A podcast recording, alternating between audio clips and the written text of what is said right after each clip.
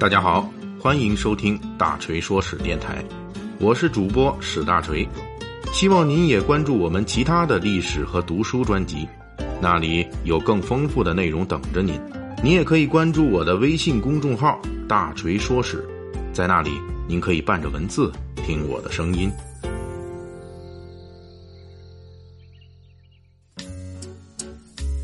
我们经历的是一个剧烈变革和发展的时代，在这个时代中，有很多记忆深处的物件，已经消失或正消失在历史的长河中。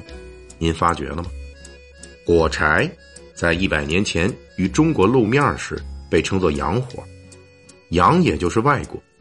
清人孙玉章《艺文所录》中有云：“道光间应以所供杂物，多摇巧好玩。”中有自来火者，长仅盈寸，一端五色洋药，擦之而火爆发。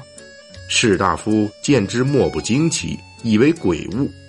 今各大商埠均有事者，为所直听昂，非豪商显宦无力求之耳。也就是说了，当时的火柴很昂贵，只有富人才能有财力用得起。在整个民国时代。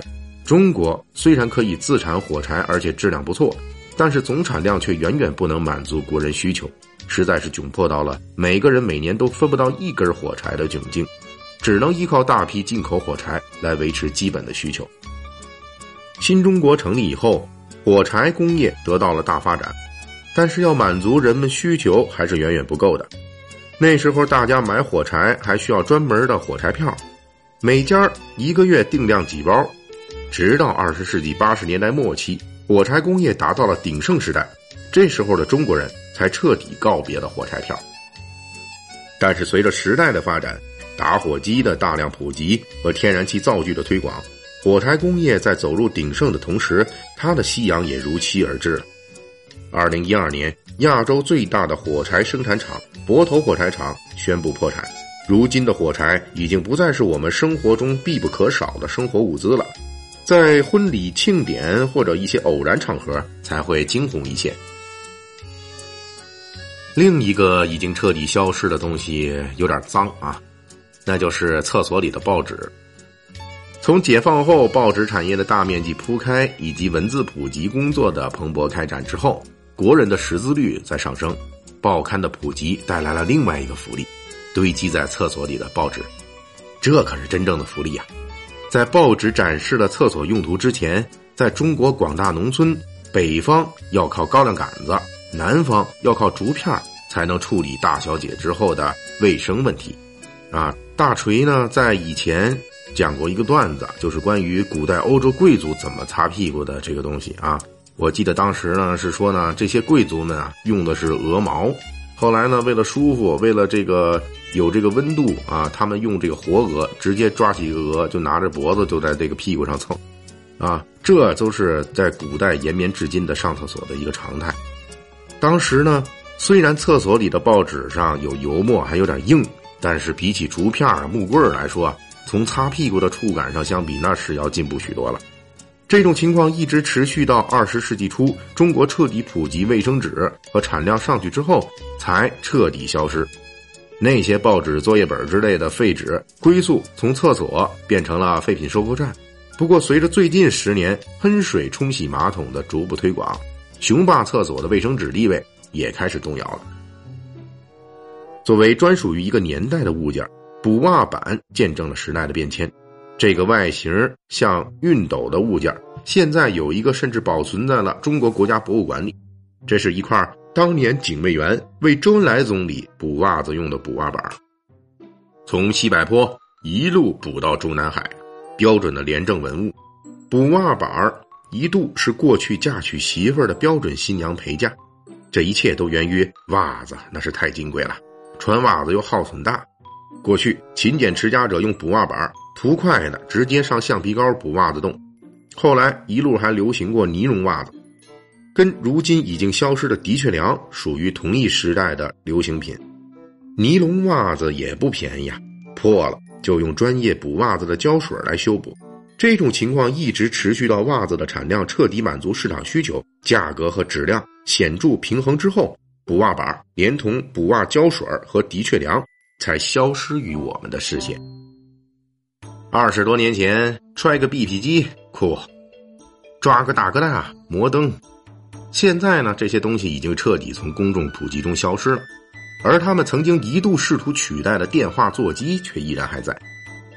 电话座机在二十世纪九十年代初普及进寻常百姓家的时候，堪称万人空巷，大家都冲出来跑去电话局排队，安装费两千块与三千块之间，大致相当于当年一个工人半年以上的工资。大家一边肉疼一边疯抢，争的就是工业时代。一个沟通你我的电流，那时候电话必须放在客厅最显眼的地方，大哥大不能随便借，那是因为忒贵了。去邻居家借电话打一下倒是没问题的。这一方面呢，也是出于这个电话机主的一种炫耀心理。如今呢，电话座机只能在办公单位找到了，而且往往添加了更多功能，移动啊、传真啊什么的。一个普通的座机电话已经远远不能满足大家的需求。而在家庭里，除非电话线和宽带网络绑定，否则座机电话基本上已经被人手一部甚至两部的手机所取代了。由此带来的回家才能实现信息沟通的家庭中心制的解体，手机不离手，随时通全球，结果就是家庭成员之间的联络更紧密了。与此同时呢，在一起在家里打电话的时间就越来越少了。另一个跟电话座机差不多命运的就是电视。一九七九年时，一台黑白电视机售价要三百块以上，相当于当时一个熟练工的大半年工资。一台黑白小电视，全院子男女老少齐看电视的情景并不少见。这种情况发展到二十世纪八十年代，电视一跃成为结婚必备的三大件之一。再然后，以电视为中心的客厅模式确定下来了，一直持续到二十一世纪第一个十年。在大部分国人的客厅里，电视取代了课桌和餐桌的中心地位，占据了最长最宽的一面墙。客厅最终成为了电视房。这种情况的出现，一方面是因为旧的邻里关系解体，新的楼房居住模式导致过去夜里串门聊天消遣的方式彻底崩溃了；一方面也是随着电视工业和用电量的发展，电视成为新的主流消遣模式。这一切的后果就是电视越大。这种以电视为中心的家庭布置方式越明显，而这一切在二零一零年之后戛然而止，电视收视率的直线下降，取而代之的就是网络收视率极大提高。与此同时，健身、户外娱乐、人际交流等其他分散休闲模式的普及，也在拆霸主电视的台面。现如今，新的家庭布置中，客厅的中心已经不再围绕电视来布置，替代电视的可能是投影仪。也可能是音响，还可能是健身器材，或者是互联网终端放映设备。而在可预见的未来，包括 VR 技术等的推进，电视机的彻底退休也不是一件很漫长的事情了。如果未来没有电视，一家人吃东西看电视带来的氛围，我们又该去哪里寻找呢？相信时间会给出答案。